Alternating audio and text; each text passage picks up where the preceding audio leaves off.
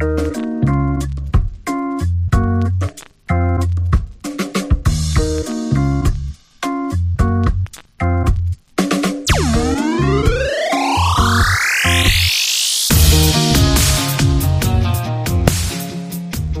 pessoal, tudo bem? Aqui é a Lud Pimenta do RH Lab e esse é mais um RH Lab Talks. Esse é o primeiro podcast do RH Lab sobre marca empregadora ou employer branding. E se você que é profissional de gente, profissional de que faz gestão de talentos, está pensando em alavancar sua marca empregadora organizacional, eu tenho uma pergunta inicial para fazer para vocês. Vocês entregam o que vende ou vocês produzem ali uma propaganda enganosa? Mas não me, me levem a mal quando eu falo propaganda enganosa. Às vezes a gente está muito enganado sobre o que de fato está acontecendo na realidade. Nesse caso, eu não falo da qualidade dos produtos ou serviços que a sua organização vende, e muito menos a questão da reputação da empresa para os clientes da sua organização. Eu estou falando da marca empregadora, a reputação da marca da empresa para os colaboradores e para os futuros candidatos. Independente da existência de uma explícita, concreta proposta de valor aos colaboradores, uma forte proposta de valor aos colaboradores, que é o Employee Value Proposition, ou EVP, a sua marca empregadora ela existe. Afinal, colaboradores falam das suas experiências fora e dentro da sua organização. Então, basicamente, a história da sua organização ela opera em três níveis. O primeiro delas é a história real. É de fato o que, que se passa ali dentro, é a experiência real dos colaboradores. O segundo nível é o que o seu colaborador conta para um grupo de pessoas. E aí, dentro desse nível, eu incluo vocês também, aquela pessoa que faz recru o recrutamento e a seleção dos candidatos.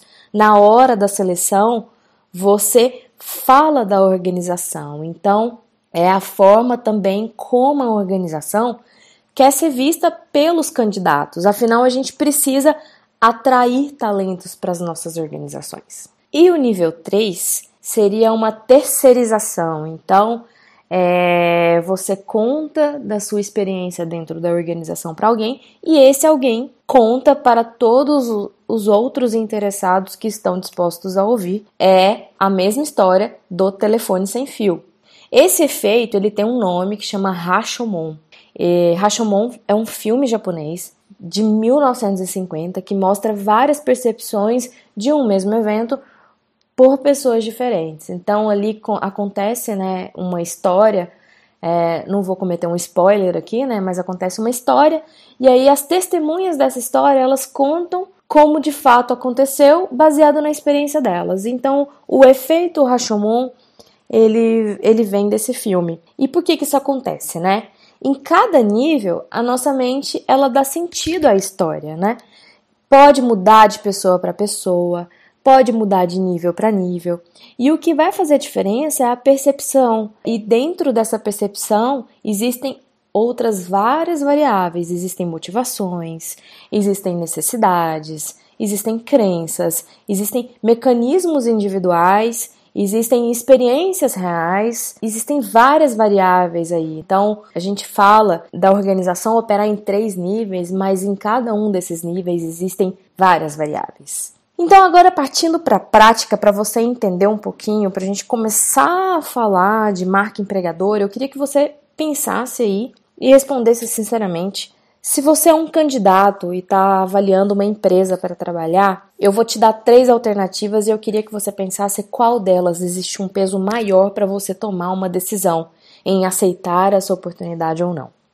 A primeira delas é a qualidade do produto da entrega, né? Então, aquela empresa, qual é a qualidade do produto que ela entrega? A segunda alternativa é o testemunho de alguém que trabalhou lá é muito importante. Então, você vai buscar o testemunho dessa pessoa, é saber qual é a dica dessa pessoa dentro da organização, como que tá tudo lá dentro. E o terceiro é o testemunho de um amigo de um amigo. Então, você ficou sabendo de alguém que conhece alguém que está ali dentro dessa empresa e foi conversar com ele sobre como que de fato acontecem as coisas ali dentro, se é uma boa empresa para se trabalhar, enfim. E aí, dentro dessas três alternativas, se você respondeu a letra B ou a letra C, ou seja, testemunho de alguém que trabalhou ou trabalha lá, ou testemunho de um amigo de um amigo que trabalhou ou trabalha lá, é aí que mora o perigo. Vou explicar.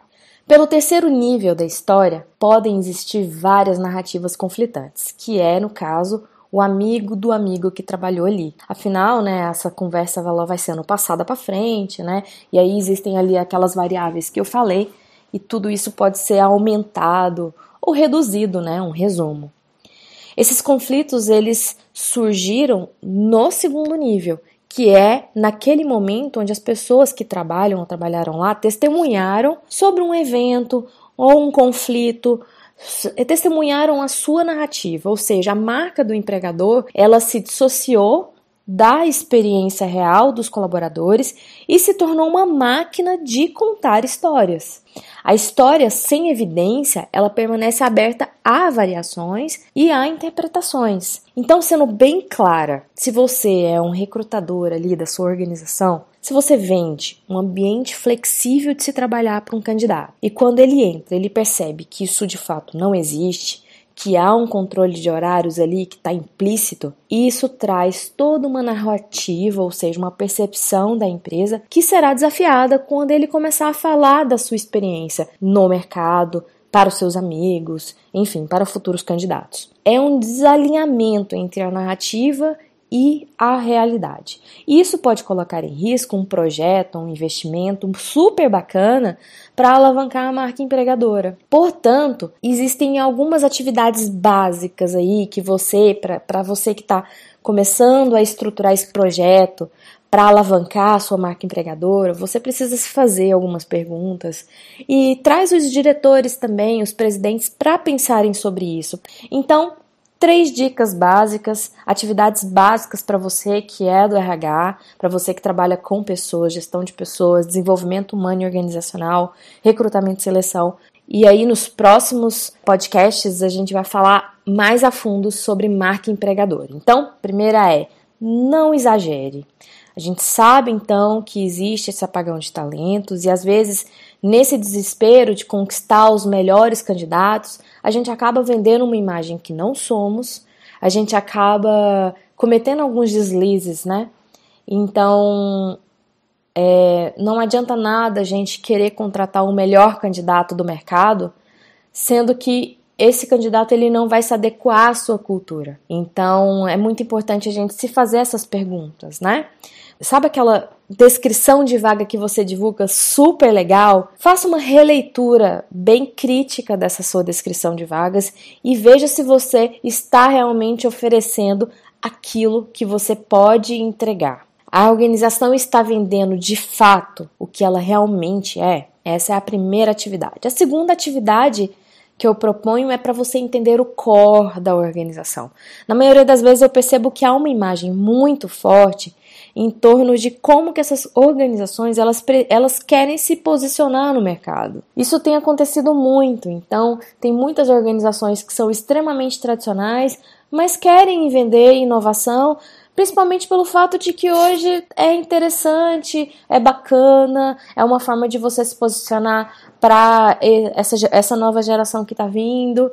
Então, às vezes, esse, posicionamento ele pode ser estratégico, né, frente a essas novas tendências atuais de captação de talentos. Às vezes, ela pode refletir também uma vontade de ser e às vezes uma inconsciência de perceber que não é. Pode também refletir uma incapacidade de se tornar, né?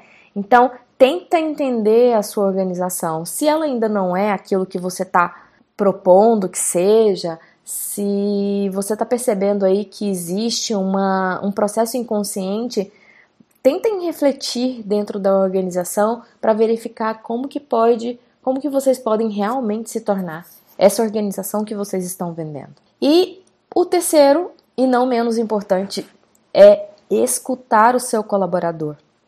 Não importa se ele tem seis anos ou seis meses de organização, conversa com ele de forma genuína para saber se em algum momento da sua jornada ali dentro da organização ele não recebeu o que vocês estavam vendendo. Pode ser uma conversa muito interessante para vocês captarem é, a essência da organização, para vocês captarem o core da organização.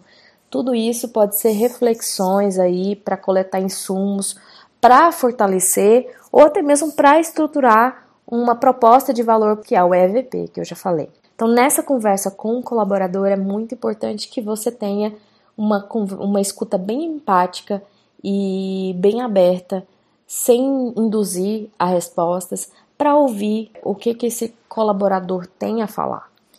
Porque às vezes a narrativa dele está deturpada por alguma coisa que aconteceu lá no início, que causou, provocou algum conflito e ele tem trazido esse conflito para o dia a dia dele. Então, é uma forma também de melhorar as relações aí dentro da organização e escutar. Quando a gente se abre para escutar o, o nosso colaborador, a gente também está abrindo um espaço para ele mostrar que pode colaborar com o caminho né, da organização, que pode colaborar com essa jornada do colaborador que vocês estão construindo.